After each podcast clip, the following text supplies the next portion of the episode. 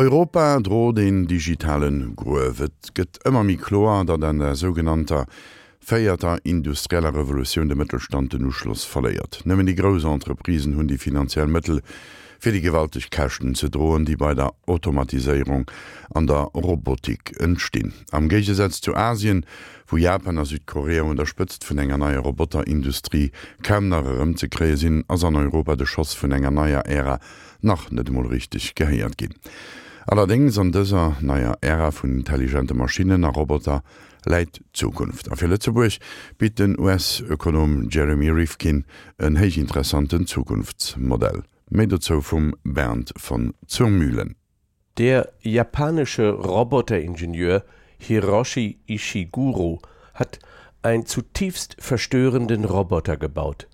Nicht mit der sonst üblichen metallischen Oberfläche und den etwas linkisch aussehenden Gliedmaßen, nein, der Roboter von Hiroshi Ishiguro könnte sein Zwillingsbruder sein.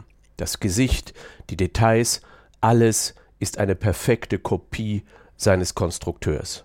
Und damit ist die Botschaft gesetzt. Der moderne Roboter kann ohne weiteres äußerlich wie ein Mensch aussehen. Mit drei wuchtigen Entwicklungssprüngen hat sich die künstliche Intelligenz in Szene gesetzt. Erstens ist die Rechenleistung der Computer extrem gewachsen und damit die Fähigkeit, in Nanosekunden riesige Datenmengen zu bewältigen. Zweitens können Maschinen nicht nur Zahlen und Statistiken verarbeiten, sondern auch Text, Fotos und gesprochene Sprache. Und drittens, die Maschinen können jetzt lernen. Der Mensch strukturiert sie dazu mit neuronalen Netzen, ähnlich wie unser Gehirn aufgebaut ist. Mit diesen künstlichen Neuronen können die Maschinen dann trainieren, analysieren und Lösungen entdecken. Kein Mensch kann mehr diese Maschinenintelligenz im Schachspiel oder dem noch komplizierteren chinesischen Brettspiel Go schlagen. In den Laboren werden die Roboter nicht nur äußerlich den Menschen ähnlicher, in einem Testhaushalt vollgestopft mit Sensoren, Kameras und Mikrofonen, die sehen, hören und fühlen simulieren, wird ausgereizt, wie der Roboterassistent dem Menschen helfen kann. Im Roboterauto wird geprobt, wie intelligente Formveränderungen an der Karosserie einen flexiblen Stadtverkehr optimieren können und Tauchroboter verlegen auf dem Meeresgrund Kabel und Pipelines. Roboter bekommen Sensorhaut, die spürt, wie und wo sie berührt wird. Bei Gefahr kann der Roboter ausweichen. Mikrofone belauschen die Umgebung, Kameras und Laserscanner beobachten das Umfeld. Und die Ingenieure beschreiben schon ein angebliches Bewusstsein von Maschinen und Robotern. Nüchtern, funktional. Alles Leben ist Problemlösen, ist ihre Formel, und berufen sich dabei auf den Philosophen Karl Popper. Wenn neuronale Netze in Robotern sich selbst beibringen können, wie ihre Umwelt funktioniert, dann bekäme der Roboter ein Bewusstsein. Und dann sehen die Ingenieure eine weitere Stufe der Entwicklung. Die schwache künstliche Intelligenz wird zur starken künstlichen Intelligenz. Aus Suchmaschinen, Handschriftenerkennung und Spracherkennung wird autonomes Handeln für den Roboter. Wer so viel Intelligenz von Maschinen erwartet, dass sie lernen, denken und fühlen, in vielleicht 30 bis 40 Jahren, der wirft die Frage auf, sind Roboter dann noch Sachen oder schon Personen? Sollen Roboter künstliche Intelligenzien dann Bürgerrechte bekommen? Im Science-Fiction-Film Blade Runner wurde bereits diese Frage gestellt. Nicht alle Wissenschaftler sehen diese Roboterzukunft problemlos. Der Direktor des Future of Humanity Instituts in Oxford, Nick Bostrom, beschreibt in seinem Buch Superintelligenz ein Szenario, das uns beherrschen und sogar auslöschen könnte. Wenn wir unkritisch, wie dies nach seiner Sicht zum Beispiel Google und IBM machen, die künstliche Intelligenz vorantreiben, dann würden wir uns wie Kinder verhalten, die mit Dynamit spielen. Einmal in Szene gesetzt, würde diese Superintelligenz sich nicht mehr vom Menschen stoppen lassen.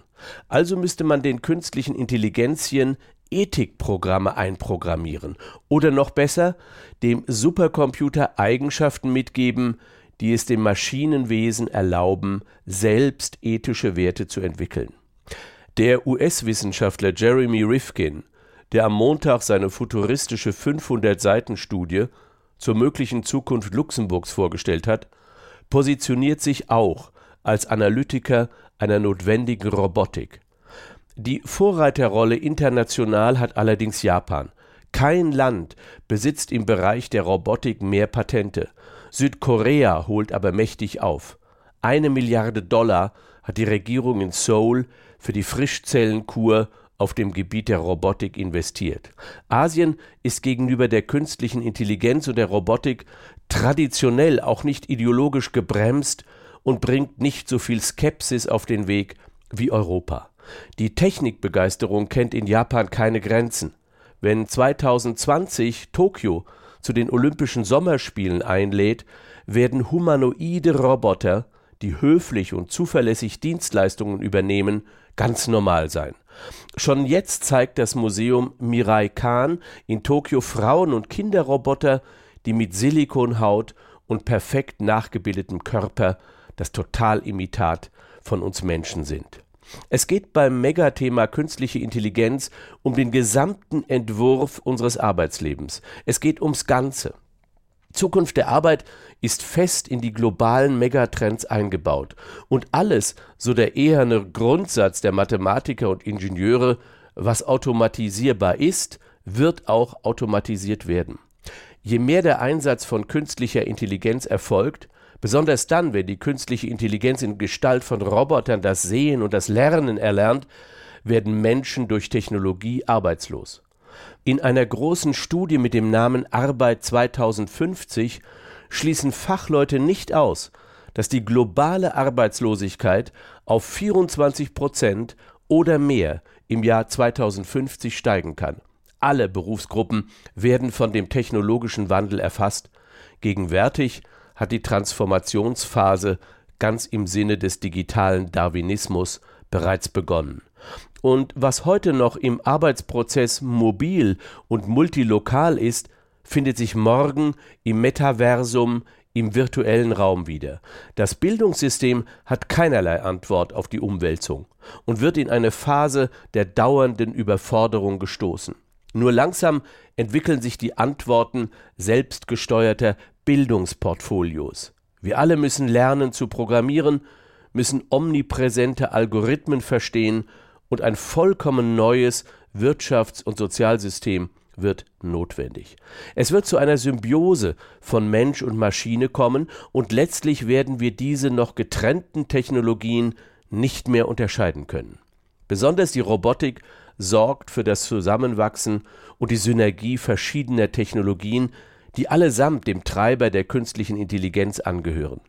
Besonders die 3D-Druckverfahren und die vernetzte Produktion, die sogenannte Stufe von Industrie 4.0, bilden den Kulminationspunkt dieser neuen Entwicklung.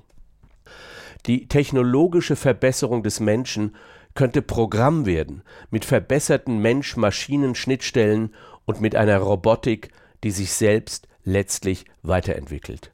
Nach einer Stufe der Automatisierung einfacher Arbeiten werden auch traditionelle intellektuelle akademische Berufe in ihrer Wertigkeit abnehmen. Der Großteil der Arbeit wird von Wissensnomaden ausgeführt. Gefragt sind dann kritisches Denken, Datenanalyse, unternehmerische Kompetenzen, ständige Lernfähigkeit und grundlegende Technologiekompetenzen.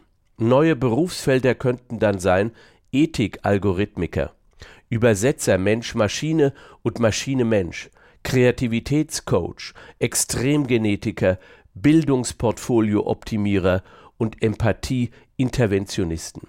Die Debatte über ein bedingungsloses Grundeinkommen würde in verschiedenen Ländern nicht nur geführt, sondern auch angewendet werden.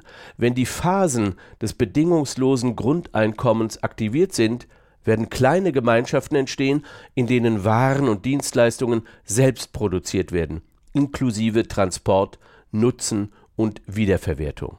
In der zunehmenden globalen Vernetzung sind insbesondere Datensicherheit und Cybersecurity die neuralgischen Punkte. Sämtliche Folgen des tiefgreifenden Transformationsprozesses müssen in einem neuen Deal münden. Ein gesellschaftlicher Pakt, eine Win-Win-Situation, in der soziale und arbeitsrechtliche Fragen fundamental neu geregelt werden müssen. Dirk Helbing, Professor an der ETH in Zürich, ist überzeugt, dass mindestens 40 Prozent aller Top 500 Unternehmen in zehn Jahren bereits verschwunden sein können. Alle Erfolgskriterien der Vergangenheit würden sich allmählich auflösen. Wenn Firmen wie Uber oder Airbnb, die weder Taxis noch Hotels besitzen, aber Multimilliardenunternehmen sind, dann wird deutlich, dass die Koordinierung des Bedarfs die Geschäftsfelder der Zukunft sind. Ähnlich wie Jeremy Rifkin, der in seinem Luxemburger Zukunftsplan davon spricht, dass die Nutzung wichtiger wird als der Besitz. Die digitale Revolution, so der ETH-Professor Dirk Helbing, wird alles umpflügen, radikaler als die Industriegesellschaft die Agrargesellschaft abgelöst hat. Schaut man sich die Plausibilität der weiteren Entwicklung an, dominieren im Jahr 2050, also in knapp 33 Jahren, die Megacities. 80 Prozent der Weltbevölkerung von fast 10 Milliarden Menschen werden dann in gigantischen modernen Städten leben, die nur dann funktionieren können, wenn strenge ökonomische und ökologische Regeln und Gesetze eingehalten werden. Weil bestimmte Ressourcen kaum mehr vorhanden sind, werden nanotechnologische Produkte und Sekundärstoffe aus Recyclingprozessen eingesetzt. Fabriken sind in 30 Jahren nahezu vollständig automatisiert und Molekularmaschinen stellen auf der Basis nanotechnischer Prozesse Produkte her. Software ist der ökonomische Schlüsselfaktor. Und die Menschen designen zusammen mit Robotern diese Software. Konzerne, wie wir sie heute kennen, gibt es nicht mehr. Und Roboter können in den ökonomischen Projekten Leitungsfunktionen innehaben. Die von dem US-Ökonom Jeremy Rifkin in diesen Tagen angestoßene Langzeitdebatte über die Positionierung Luxemburgs in den nächsten Jahrzehnten ist aufgrund seiner Annahmen und Planspiele weit mehr als Industrie 3.0. Es ist durch den Faktor künstliche Intelligenz und Mensch-Maschinen-Kommunikation bereits die vierte industrielle Revolution. Andert werden Bernd von zur Mühlen am dritten Deel vu senger Serie iwwer kënschlech Intelligenz geht der Bern von zur Mühlen dann da froh no op de Intelligenz méi hëlleft wie schritt.